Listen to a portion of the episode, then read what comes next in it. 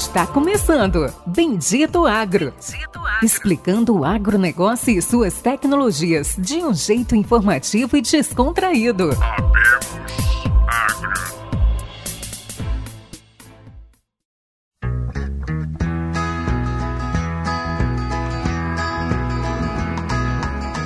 Olá a todos os nossos amigos e ouvintes. Está começando agora o Bendito Agro, o seu podcast de inovação e conhecimento do agro. E esse episódio, como a gente já vinha mencionando em outras entrevistas, esse é um episódio novo, é inovador, é especial como todos os outros, mas esse tem um tom a mais de inovação realmente.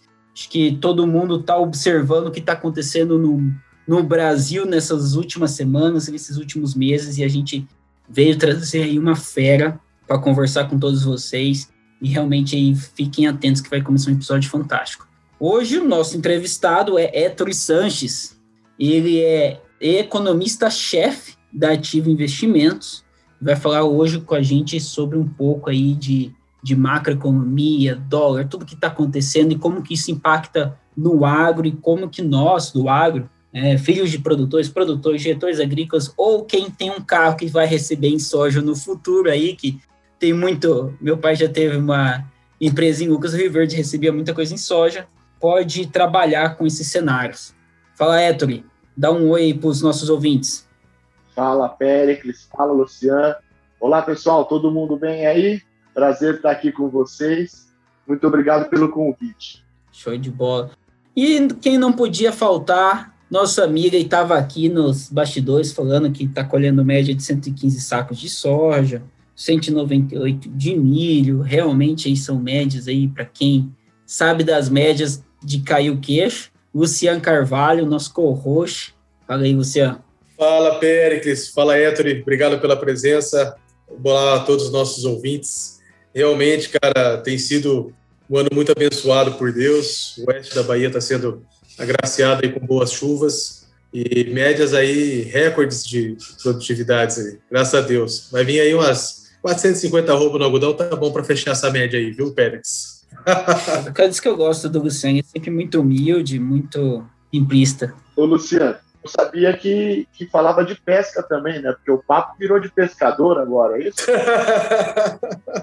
vamos ver, cara, vamos ver, vamos ver. Talhão de 150 vai ter, média é difícil, viu?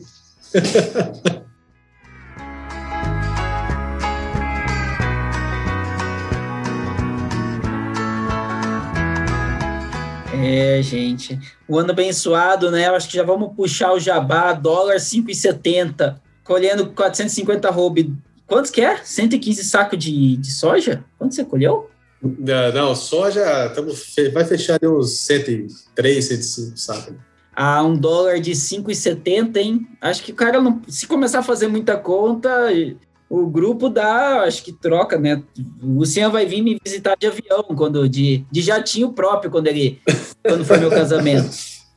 Quem sabe? E aí já vou puxar aí. É, Ettore, fala aí pra gente quem que é o Ettore Sanches, mostra aí, né? Quem que é o Ettore Sanches aí para os ouvintes do Bendito Agro, essa no... o que, que você faz?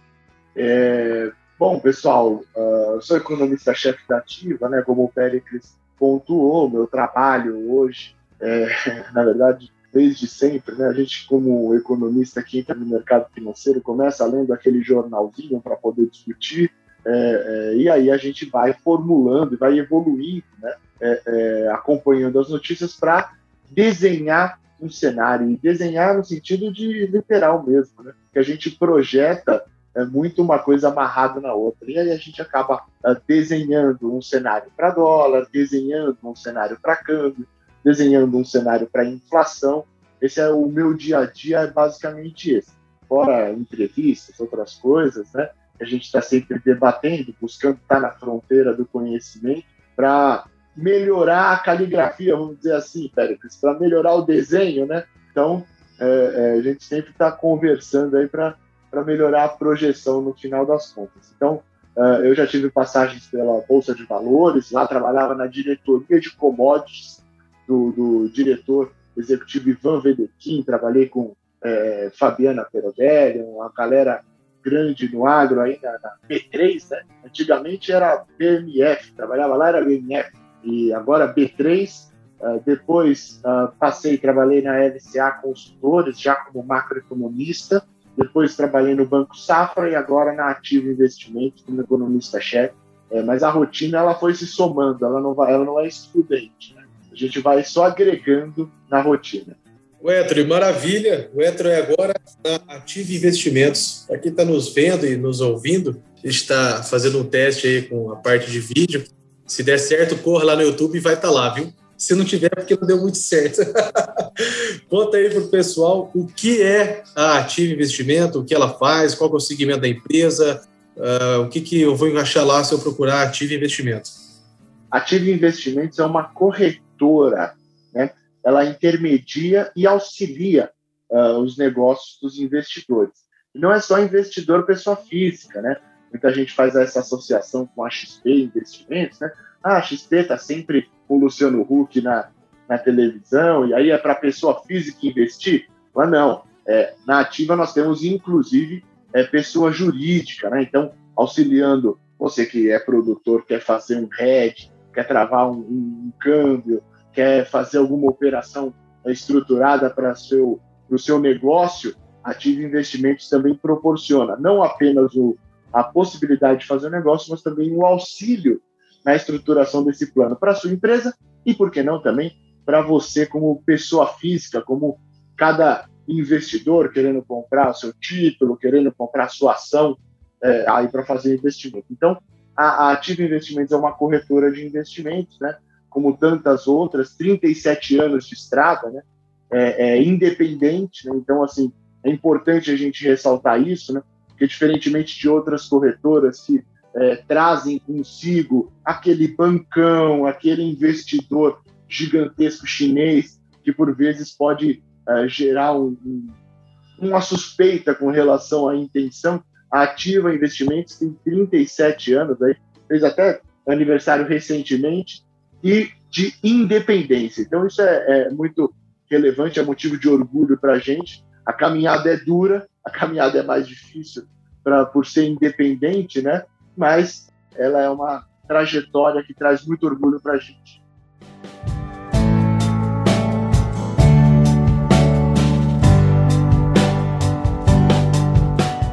Héctor, eu acho que eu já vou, vou puxar já, vou puxar aquela pergunta mais para colocar você na parede mesmo, porque já para puxar os ouvintes, cara, os ouvintes já falam, meu Deus, cara. Começou, não deixou o Hétero nem esquentar. Não, não vou vai... deixar o cara nem esquentar. O cara já ficou o dia inteiro ouvindo essa pergunta, é bomba, é tiro, porrada e bomba. Eu invisto em ações aí, só foi mais ou menos. Só tristeza. Muito sangue, muito sangue foi para o ralo aí nessas últimas semanas. Mas, Héctor, dólar, acho que assim, hoje produtor, ele acorda e vê preço de dólar. Cara, tudo é dólar. E até brinco que eu digo isso para meus avós, eu, eu, gosto muito de falar dos meus avós, gosto muito de falar dos meus tios, meus primos, que eles que eles não precisaram fazer assim muita coisa. O agricultor, claro, ele tem raça, ele tem trabalho, mas o agricultor médio que apenas segurou sua terra, ele só manteve, foi tratando, foi cuidando, não que seja o, o excepcional, uh, ele ganhou muito dinheiro, porque hoje terra é dolarizado. Você compra seus insumos em dólar, você vende em dólar, você trava tudo em dólar. E hoje a gente viu, nessas né, últimas semanas, essa corrida do dólar. Hoje a gente fechou, acho que 5,71, não sei muito bem. E, Héctor, o que, que isso afeta? Como é que está indo esse cenário macro? Por quê? O que está impactando no agro? Porque, assim, a gente viu, né, ações da é, SLC explodindo na bolsa, valorizando muito ações da Terra Santa, da Brasil Agro, então essas ações das empresas agrícolas crescendo muito. E então, basicamente, tudo se concentra na palavra dólar, porque agrícola, o Luciano lá, quando a gente fala em sacas de soja, sacas de soja vendido em dólar, arroba de algodão vendido em dólar. Então, fala um pouco para a gente o que está acontecendo com o dólar e como que isso está afetando o agro. Já vou colocar logo na parede. É isso, agora só falta você falar que quer projeção. Aí pronto.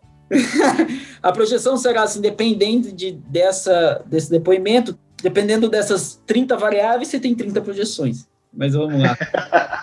Exatamente, vamos lá. É o seguinte, é, o dólar está assustando, né? É, deixando feliz quem só tem receita uh, uh, de exportação, deixando uh, preocupado quem tem custo em dólar, né? É, e deixando com a orelha em pé quem tem receita e custo em dólar, né? É, porque de fato é algo que tem sido muito volátil é, é ultimamente, né? Então vou explicar mais ou menos o que é que tem afetado.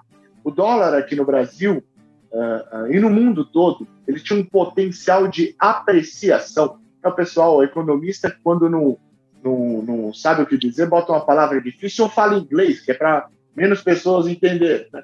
Mas vamos lá. É, apreciação é quando o dólar cai.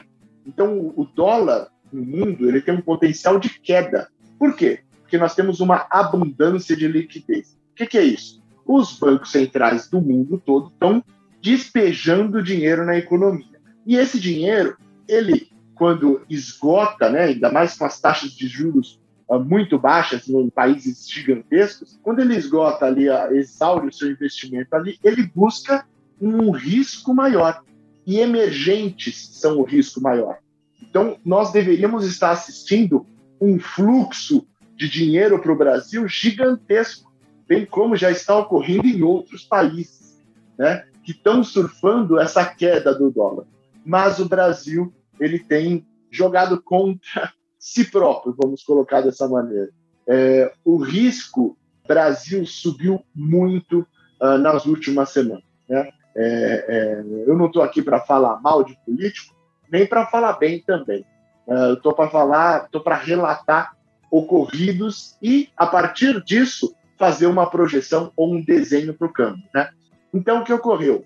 Uh, há cerca de duas semanas, ali no Carnaval, uh, o presidente Bolsonaro, chateado com uh, o avanço nos preços dos combustíveis, uh, fez uma alteração no comando da Petrobras com justificativas contraliberais, vamos colocar dessa maneira. E aí, a Petrobras, tudo bem, teve todo o seu problema, sobe, desce, sobe, desce, mas isso aumentou o receio do investidor, não só para com a companhia, mas para com uma potencial guinada populista do presidente. Então, o risco Brasil foi elevado. E qual que é o problema disso? Isso não seria problema se nós tivéssemos zero de dívida. Mas nós caminhamos para 100% do PIB de dívida. Nós temos um PIB de 7 trilhões e teremos um, um, nós já temos uma dívida de 5, teremos uma dívida de 6 trilhões esse ano e caminhamos para o 7, que é o nosso PIB que não cresce. Né? Então, isso daí tem tornado o ambiente doméstico mais, uh, uh, não é arriscado, mas subiu o receio com relação ao ambiente doméstico, está mais estressado. Fora isso, nós tivemos uh, reduções nas expectativas de crescimento. Né? Então, estava falando a respeito do crescimento do PIB, o Covid aqui no Brasil, ele é um dos piores do mundo. Né? Infelizmente, está ceifando vidas é, e forçando governadores, aí não estou aqui para falar bem ou mal de governador e prefeito também, é, mas governadores têm fechado a circulação, pelo menos restringido a circulação de pessoas, restringido a mobilidade. E isso traz danos econômicos. E isso faz com que a perspectiva do Brasil piore. Se a perspectiva do Brasil piora por crescimento, por redução do crescimento e por elevação do risco, né? Não que o Bolsonaro seja um cara arriscado, mas a percepção de risco para com ele se elevou, né? Por conta das medidas que ele tem tomado e das justificativas que ele tem dado para tal. É, e aí isso fez com que o câmbio subisse muito. A gente estava no 5,30, é, eu via um potencial de apreciação, o mesmo potencial de apreciação de queda que eu falei aqui no começo, eu continuo vendo, eu via forte ali, mas agora partimos de um outro patamar, que é esse 5,70 que fecha hoje, 5,60, 5,70, é, é, que fecha hoje em dia, dia 2 do 3. Deixa eu marcar a data, né? Porque está tão volátil, precisa marcar a data, né? Então, hoje, dia 2 do 3, fecha a, a 5,60, 5,70.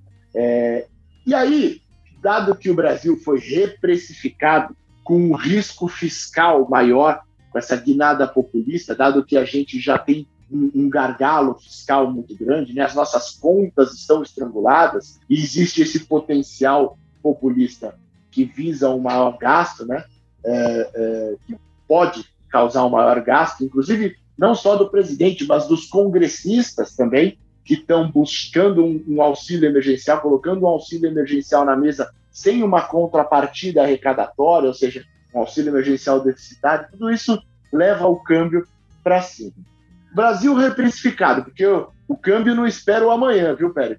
O câmbio ele precifica na hora eventuais problemas. Então, o Brasil precificado a 5,60, 5,70, o que, que sobrou? Se o Brasil não piorar mais, se a gente não fizer mais gol contra, sobra aquele potencial de apreciação.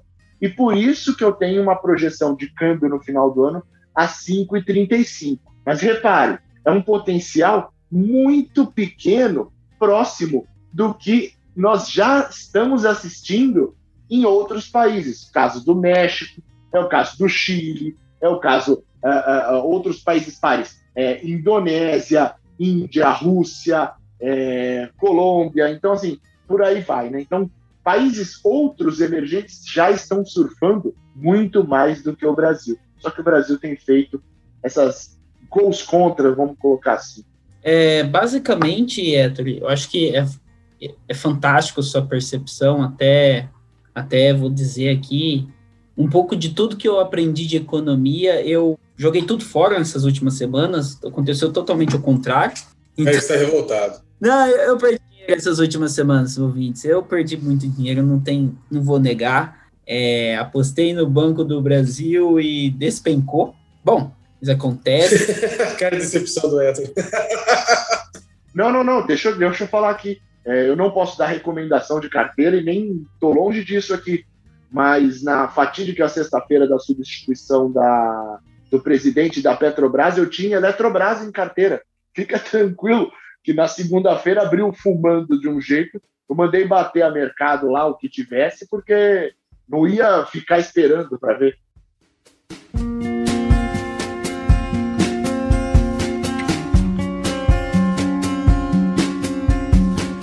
Fantástico, acho que a gente entrou aqui num negócio de mercado porque acho que até é o foco, tá, pessoal?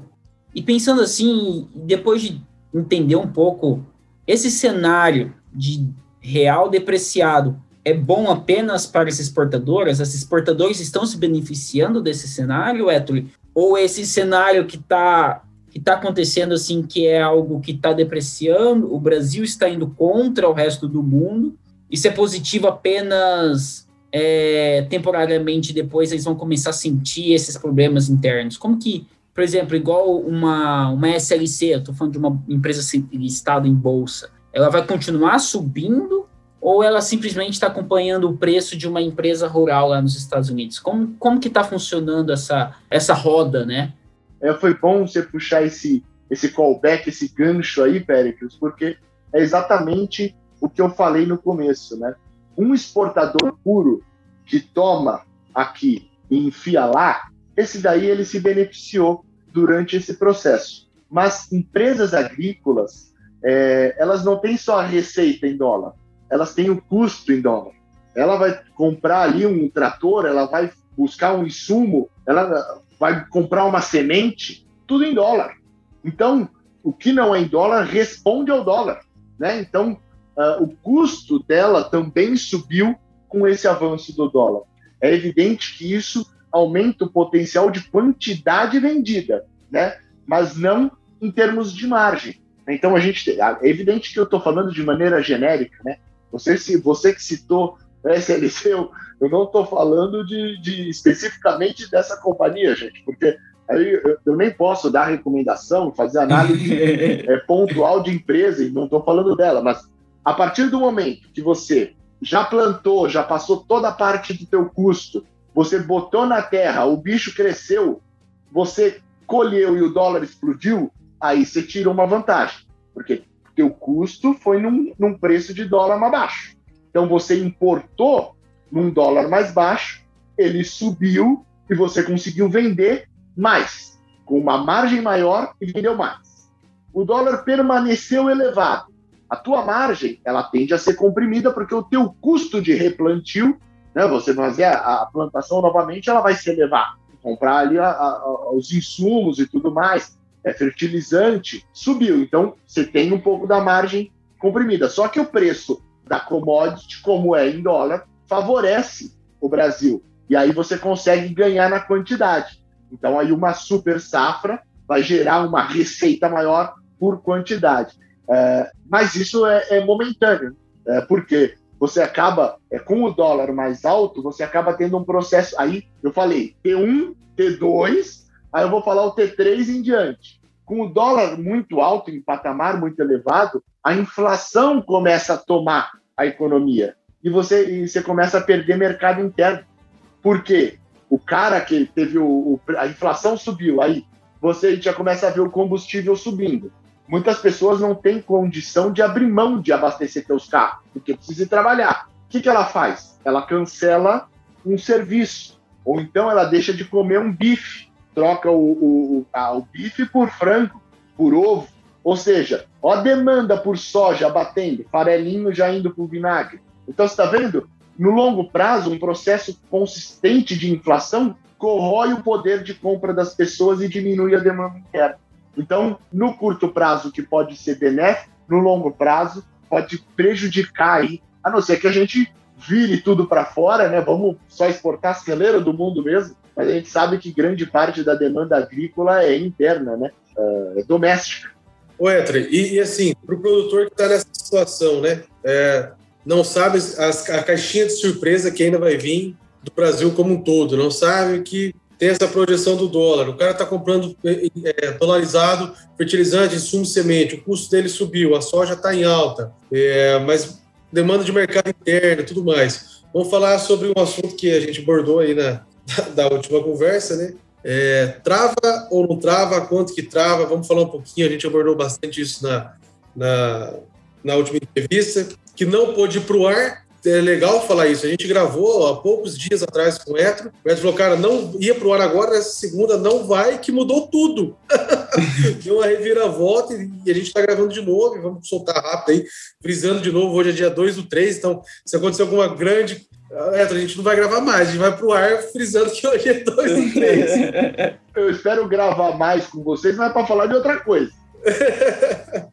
Vamos falar sobre isso aí, Etro. O que, que Estamos tá, quase iniciando aí aqui no oeste da Bahia, nos próximos 20 dias aí, 15 dias, 20 dias, já tem gente, já tem gente que soltou um pouco de colheita em dose precoce, mas o produtor já vai começar a colher, os silos já vão estar tá enchendo.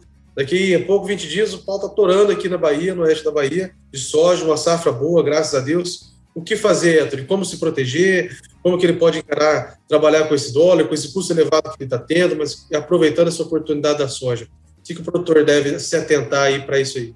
Pergunta simples, né? É, não, e, e, eu consigo fazer uma resposta super genérica que vai abordar todo tipo de produtor. é exatamente esse o aspecto que eu ia ressaltar. É, isso vai depender bastante de cada um dos produtores, né? A estratégia uh, uh, de cada um dos produtores, né? Perspectiva, né? Porque quem sou eu aqui para falar de uma perspectiva de soja com um produtor de soja? que, que vai acontecer com o preço?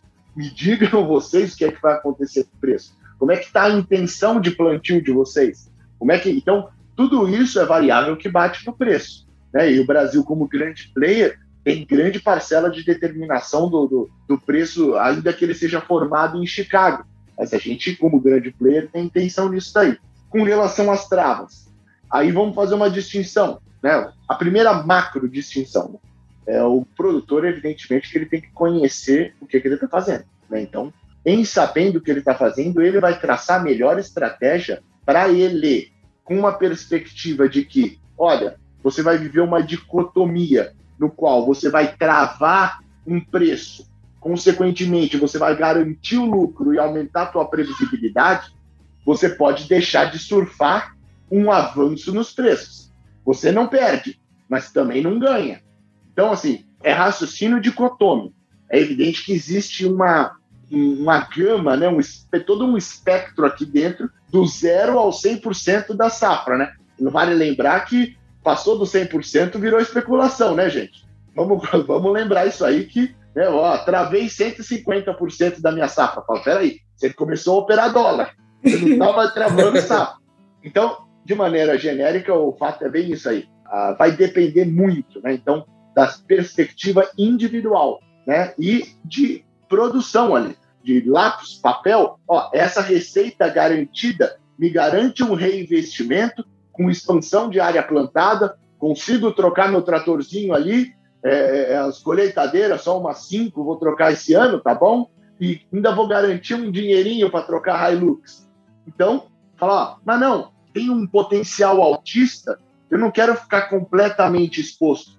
Vou travar uma parte da venda do, do dólar, fazer uma trava boa. Então, é aí que entra ativo. É aí que entram os assessores da Ativo Investimento. Para te ouvir, para adequar perfeitamente, ou pelo menos mais perfeito possível, a, a tua intenção e tua estratégia para com o teu negócio, para com produtos, para com quantidade, para com é, produtos estruturados, que não necessariamente é um produto comoditizado, ou até mesmo um a termo, fazer algo que é personalizado, é aí que entra ativo investimento. É nesse ponto que você se conhece, você tem uma estratégia, a ativa auxilia nessa estratégia, auxilia numa perspectiva, então eu vou te dar um call de dólar a 5,35. Você vai falar, opa, tá 5,70, vou acreditar uh, no economista. Ou então, não, não vou acreditar lá no Ether, vou pegar outras fontes, ver o boletim Focus do Banco Central, que é onde a gente tem a consolidação das expectativas, vou traçar uma, uma, uma estratégia mediana baseada nisso, e aí que a gente vai ajudando e vai auxiliando, vai dando ideias, vai levando informação, vai levando projeção, e aí, por fim, vai levando estratégia até que tu efetivas a, a, a estratégia, a operação, para que você fique tranquilo no seu, no seu negócio. Né?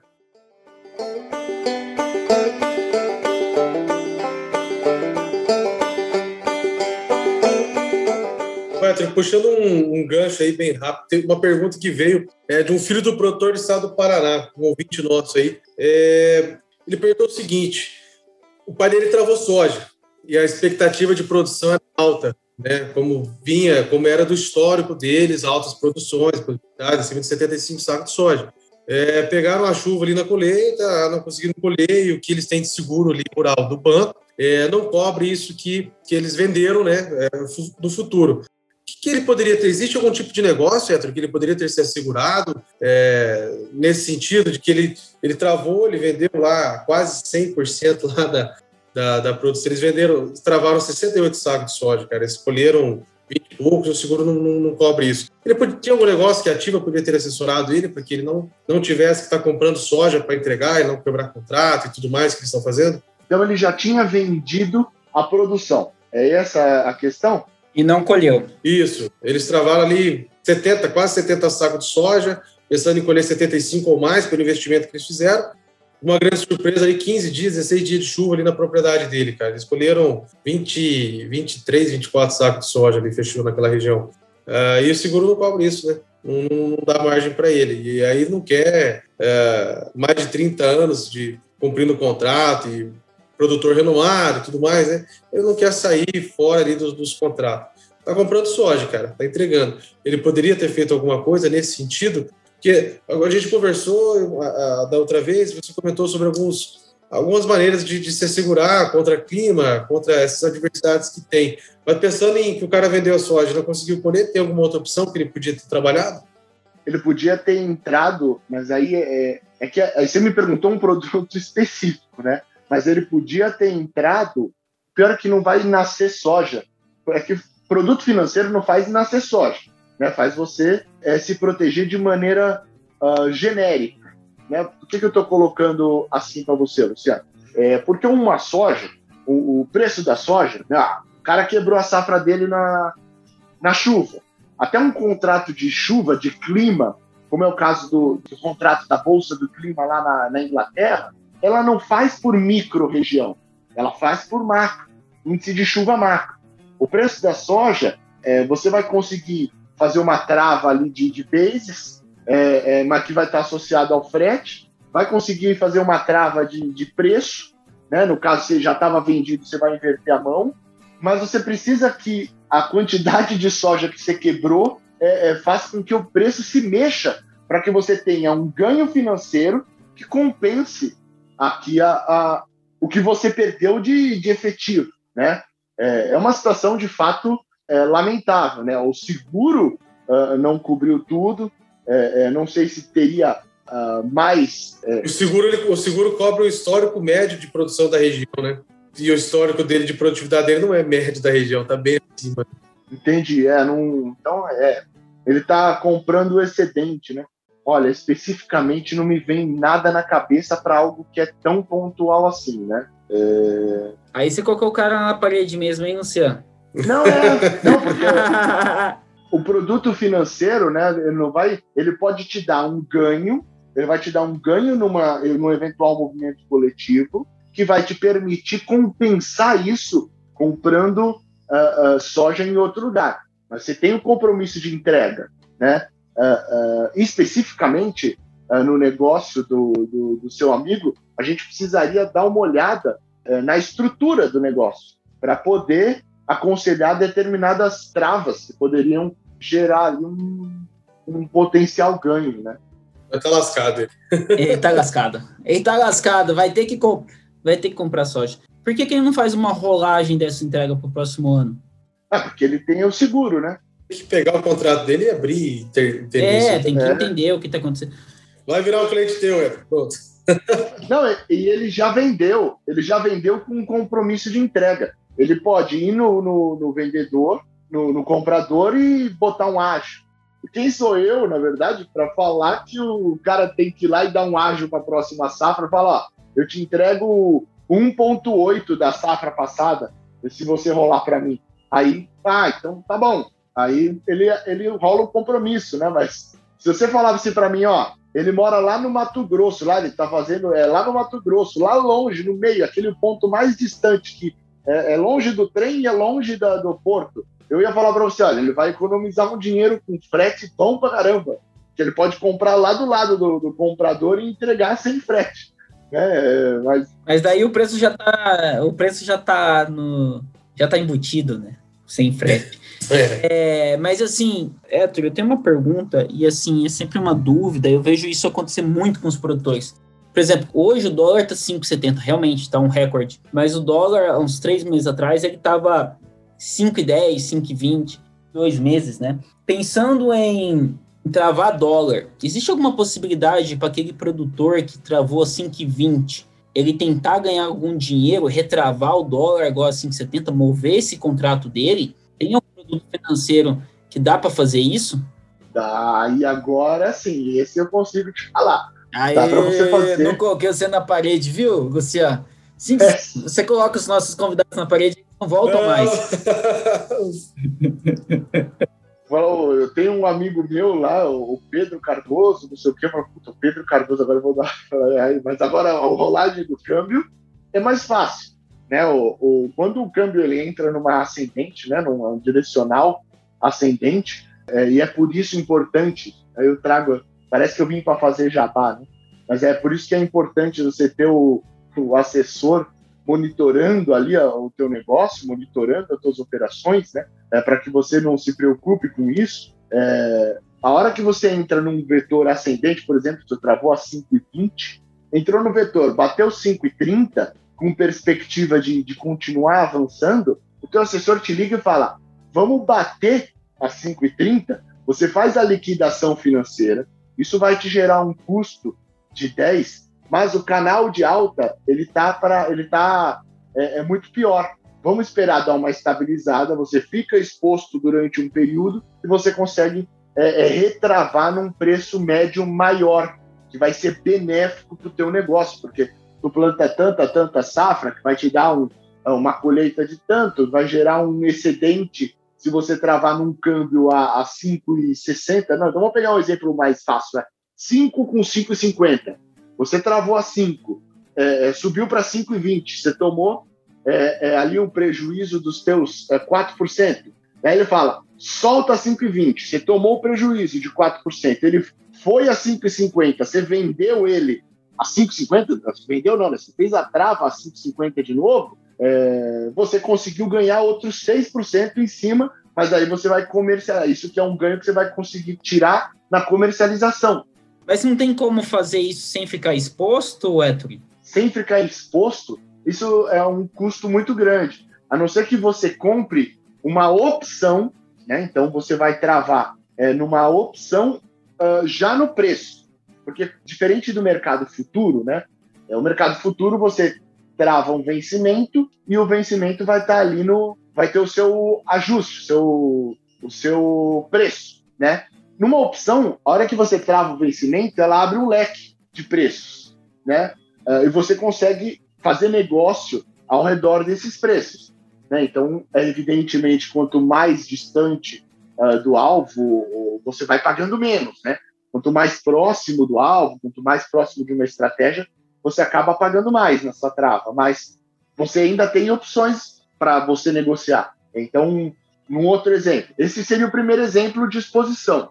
No segundo exemplo, aí eu vou precisar saber, Péricles, já que você propôs o exemplo. Você estava travado numa opção ou você estava travado num, num futuro? Boa pergunta, boa pergunta. Não dá para colocar os dois exemplos? dá, dá, dá para colocar os dois exemplos, sim. Uh, no contrato futuro, você vai ter que zerar a tua posição financeira, né? então você vai fazer o inverso da operação que você fez, e você já instantaneamente já consegue fazer uma opção no mesmo horizonte, só que num preço maior. Evidentemente que você toma prejuízo aqui, você vai pagar para travar a sua opção. Evidentemente, se você não vender, você pode. Se você vender, você pode receber. Eu não sei qual que é a estratégia de trava, né? Porque, por exemplo, o cara já tinha vendido a soja dele, né? No caso, a, a trava seria invertida. É, sem vender com exposição, a trava num direcional, é, é com exposição é no outro. Né? Então, não sei se eu estou sendo claro, que é, são produtos financeiros. Né? Então, é, é, você, um exemplo, acho que fica melhor. Pera, se eu já vendi a minha soja, o meu medo é que o preço suba mais, porque eu deixei de ganhar, certo? Se eu tô com a soja na mão e não está vendida, o meu medo é que o preço caia. Então, as travas elas vão ser exatamente no sentido oposto. Então, por isso que eu volto na pergunta do Lucian, é importante eu saber o teu é, negócio. É importante o assessor estar tá dentro do teu negócio. Porque tem gente que vende 50%, 60% da safra. Aí você vai ter um líquido de exposição que é menos interessante. É, inclusive, o assessor vai ajudar uh, você a saber qual que é o ponto ótimo de exposição que você tem que ter. Então, voltando ao exemplo. Se você está no futuro, você toma o prejuízo é, na liquidação financeira e você pode, por exemplo, comprar uma opção é, no, no vencimento que você queria, num preço-alvo que você acha interessante. Se você tem uma opção, dificilmente você vai conseguir é, reverter, vai depender da quantidade da exposição que você tem. Porque para você reverter uma opção que já está fora do preço, o cara que te vendeu, ele espera isso virar pó. Cara, o cara que comprou. Porque você vai ser exercido naquele preço. Entendi. A não ser que você dê um prêmio muito grande, que aumenta a tua margem de risco. A gente está entrando numa. Não, tem que, que ter um assessor. Não, vamos resumir a história aí. Tem que ter um assessor, tem que fazer a conta, qual que paga mais, como que você está mais seguro, fechou fertilizante. É aquela velha história, né? Fechou fertilizante, fecha um pouco da soja. Fechou a semente, fecha mais um pouco. Ou se for alguns produtores aí, né? Três safras guardadas, né? Que tá de parabéns. Esse cara deve estar tá dando muita risada no momento. é outro. Mas podia estar tá chorando também. Ah, não sei. É, o cara já está acostumado com o risco Brasil. O cara que, que, trabalha no Brasil há muitos anos, o cara já sabe as coisas que dá errado. Não, só comentar aqui, ó. Eu estava puxando a data que nós gravamos. Nós gravamos dia 19, 19 do 2. A soja estava é, 157,66. Pegando o estado de referência Paraná aqui, né? Puta, tá 1,400? 5. Nós gravamos o dia 19, é, 19 do 2. A soja estava, a saca estava 157,66. Estado do Paraná como referência aqui. Hoje ela está batendo 163,55. Vai chegar em 200 ou não, Héctor? Ah, o preço, o futuro americano aqui não tá, não tá dando isso não, hein?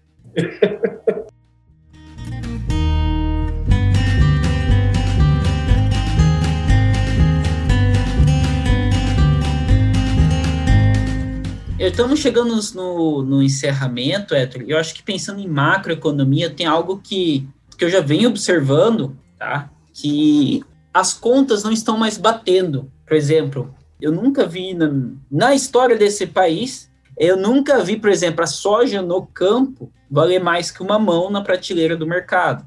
Eu nunca vi a soja no campo, que está três reais, batendo três reais, né? Em alguns lugares no país, 2,80, a preço da banana na prateleira.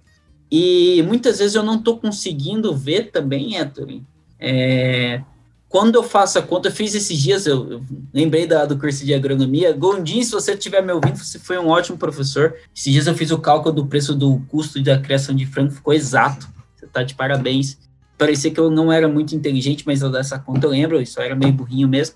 Hoje o custo do quilo de frango, do quilo mesmo, da, do peito, vamos pegar, o, não estou nem falar de peito, mas assim, da carne já desossada, tá batendo uns 9, 10 e 50 para se produzir só de ração, tá? E como é que fica? Como é que tá? Porque assim, o brasileiro tá ganhando menos, entendeu? Como é que, que tá acontecendo, né? Porque eu já fiz várias contas assim, cara, não tá não tem como esse preço de criação de, de frango e de suíno e esse preço de prateleira aqui não tá batendo, entendeu? E eu queria entender esse ponto de macroeconomia porque essas contas para mim não estou conseguindo entender e não fecha. A soja no campo valer mais que o mamão e a banana na prateleira. E você gastar 10 reais para fazer um quilo de frango e você comprar o peito de esse mesmo quilo de frango por uma média de 14 reais no mercado. Eu não sei como que gasta com transporte, com energia, com custo de, de lucro do mercado, lucro do, da BRF, eu não consigo entender nada do que está acontecendo. Da distribuição, do atravessador, do frete. Não faz na, não está fazendo sentido o que está acontecendo nesse país. Não sei se vai explodir uma bomba ou tem alguém escondendo o jogo. Então, assim, essa é minha pergunta. Eu já vou. Essa é minha pergunta final aí para colocar na parede mesmo, porque. Não, legal, legal, ótimo. É, num período de crise uh, no qual nós vivemos, o repasse ele é mais difícil uh, uh, para o consumidor final. Por quê? Porque apesar da gente ter o desemprego na tela aqui de 14%, a gente tem calculado uma ociosidade da mão de obra de 30%. E aí você está vendo um boom de commodities. Nós estamos vendo um, uma explosão no preço do petróleo, produto de uma restrição causada por um cartel. É, nós estamos vendo a soja avançando fortemente.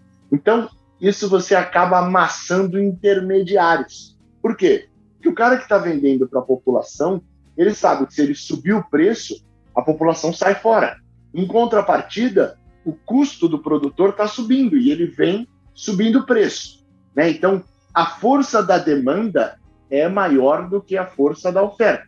A partir do momento que a demanda começar a sair do produto, esse intermediário começa a largar o produtor. E aí você vê uma oferta maior, você vê uma estocagem maior, e aí você vê o preço caindo. Só que isso tem que ser um movimento global. Olha a dificuldade. Não é um movimento do Carlinho que está comprando um quilo de, de, de, de peito. É um movimento global de enxugamento da demanda. Então, é o Carlinho? É. Mas é o Héctor, o Luciano, o Péricles, o chinês, o seu Li, todo mundo reduzindo a, a demanda pelo produto final. E aí, a hora que você reduz, porque nós vivemos uma crise na qual o PIB é, é, global teve uma contração gigantesca, na qual a renda das pessoas teve uma contração gigantesca, e nós teremos um negócio chamado fiscal cliff, que é quando é o penhasco fiscal, né? Quando os auxílios governamentais eles se interrompem, eles cessam as pessoas têm que voltar a trabalhar. E aí a renda cai brutalmente. E é nessa hora que a gente vê a demanda fraquejando e aí a cadeia batendo de volta. No curto prazo, a oferta bate muito na demanda, mas em efeitos estruturais, em quebras estruturais, a demanda dá o seu troco na oferta. Aí esse o estagiário demorou para entender. Já vou já ficou Eu explico, eu explico melhor, Pérez. Não, mas não, ficou fantástico, porque assim, na minha conta, e assim, eu, eu sou muito leigo, né? E assim, o que eu tô vendo no Brasil agora, acho que não me lembro da minha história em 29, eu tenho 29 anos, mas eu lembro desde os, em memória desde os 10, 12. Nunca não consigo entender como as contas da produção, do custo da venda lá no campo está muito maior do que está sendo repassado para o consumidor aqui no Brasil. E então isso não está fazendo, principalmente o consumidor de renda mais baixa, que nesse caso eu falo frango, falo ovos, eu falo entre outros produtos.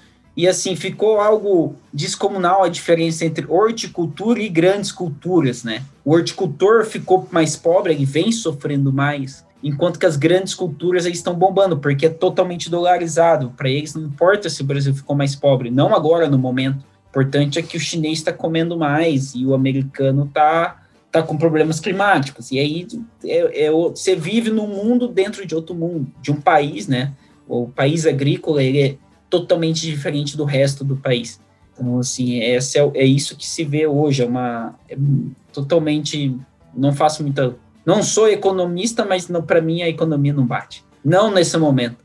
É, é uma coisa difícil, né? Algo que, que viralizou aí, assim, o pessoal tem postado bastante vídeo com, a, com, a, com o cupom, com a nota fiscal do diesel nos postos, né? Então, vários vídeos, vários estados, né?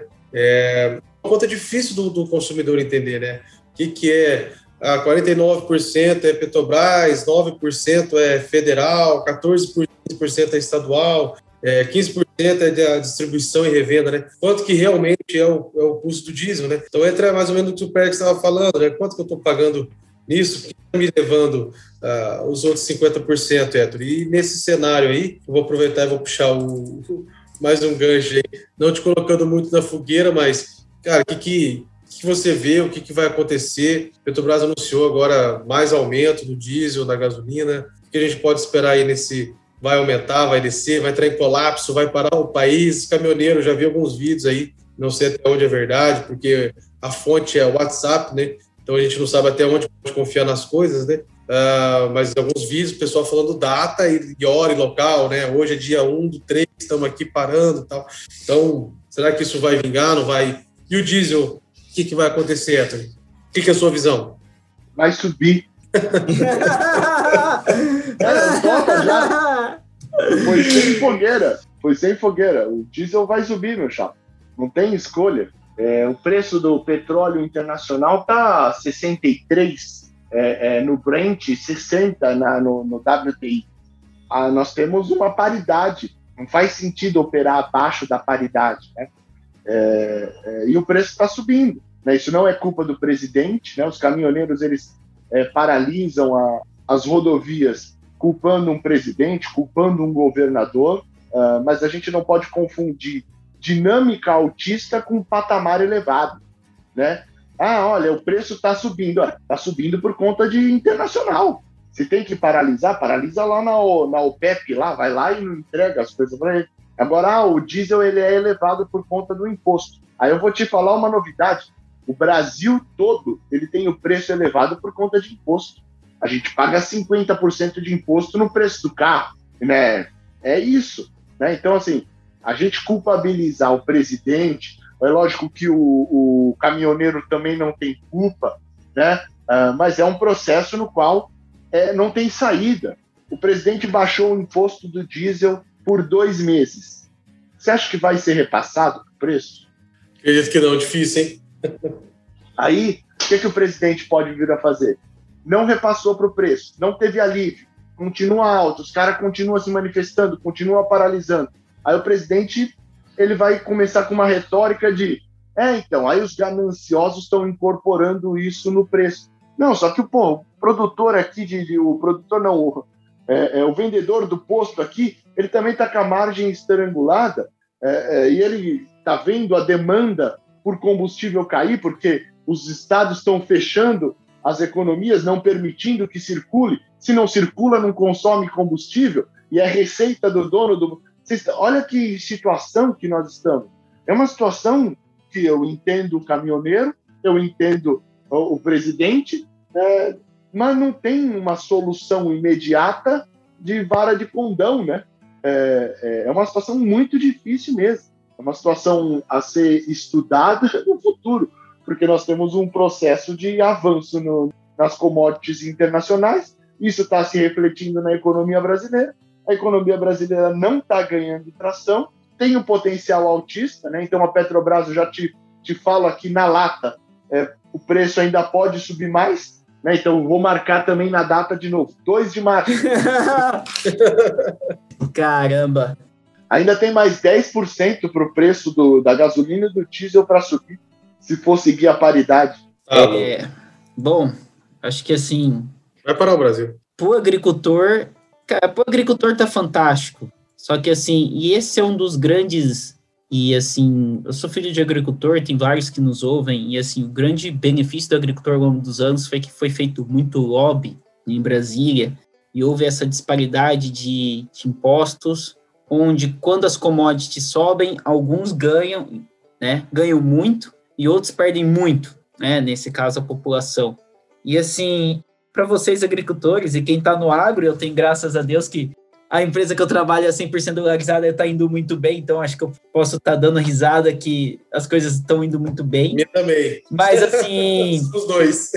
é, então assim, a, a empresa que eu trabalho é totalmente dolarizada, as coisas que a gente faz é totalmente dolarizada, mas a gente fica realmente muito preocupado com o resto da população do Brasil, com as coisas que a gente vê. Não é porque ah, nós aqui, né, que estamos no agro, temos essa grande oportunidade de abundância de, de trabalho, de, estar em multinacionais, eu estou multinacional americana, o Luciano com uma multinacional é, japonesa, o Edson, tá, você tá, você vai ouvir, você tá na correria, mas assim, a gente realmente se preocupa muito com o resto que está acontecendo no país. É, a gente está chegando aos, aos, minutos finais, Héctor, você quer deixar alguma mensagem que a gente não perguntou? Ah, acho que assim, já tem muita coisa bacana, foi fantástica a entrevista. A gente não pediu para o pessoal compartilhar e, e, curtir nosso podcast, Héctor. Pede aí para os ouvintes, para o pessoal compartilhar. Você que gostou do nosso podcast hoje, por favor, compartilhe. Você está assistindo no projeto teste, porque deu certo. Deixa o like no YouTube também. É, é, e se você não gostou do que você ouviu hoje, a culpa é totalmente minha por favor, é, se inscreva no canal do Luciano e do Péricles Bendito Agro.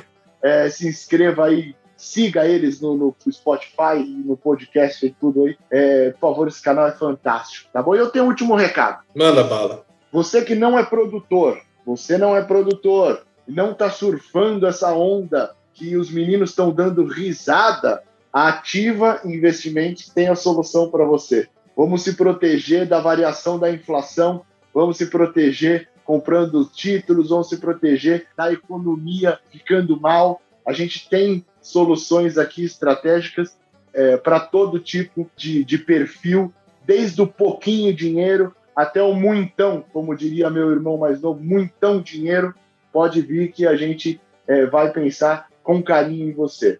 Eu estou indo para ativa, é, realmente aí eu estou muito preocupado.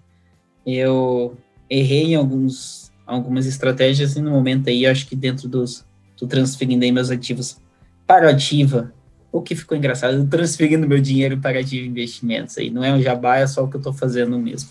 A gente a gente está pagando o Pericles aí, depois a gente acerta lá o, o a, Cara, a, você o cobrindo o meu prejuízo, eu estou muito feliz, então vai ser bem caro esse momento.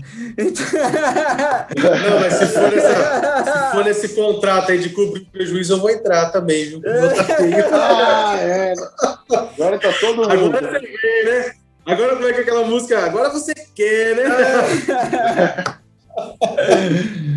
Ai, gente, é isso aí. Uh, agradecer a todos os ouvintes que estiveram com a gente até o momento. O Héctor foi uma entrevista fantástica. Eu acho que a gente está buscando aí esse meio mais econômico. Pretendemos entrevistar mais pessoas da Ativa Investimentos e o Héctor é o nosso convidado de novo. Aí vai depender da agenda dele. A gente está gravando é 8h42 da noite, então, pessoal, não é fácil. É, o agro não para, o, como diz o, o, negócio, a economia também não para. E, e é isso. Fiquem com a gente até o próximo episódio. E Luciano dá seus recados finais. Valeu, pessoal. Agradecendo, vou pedir, já ficou muito bem representado pelo Etro aí, solicitando que as pessoas curtem sigam aí. É, só agradecer aos nossos parceiros lá, Silviane Rocha do Dicionário.agro, ao Yuri do Bahia Agrícola, ao Michael Carvalho, que sempre compartilha lá os nossos episódios no Agricultura de Alta Precisão, projeto bacana para vocês conhecerem. E é isso aí, valeu todo mundo, obrigado. Talvez vai estar no YouTube. Talvez vai estar no YouTube. Obrigado a todos e até o próximo episódio.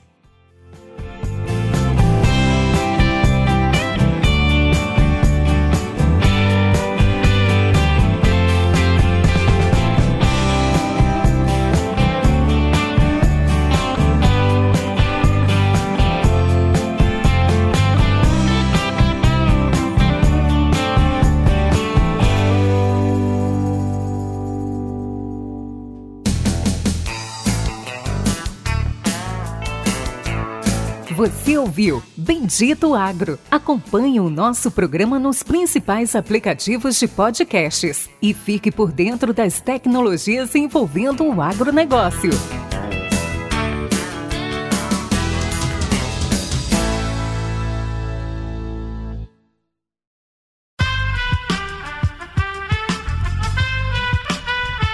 Esse podcast foi editado por Aerolitos Edição Inteligente.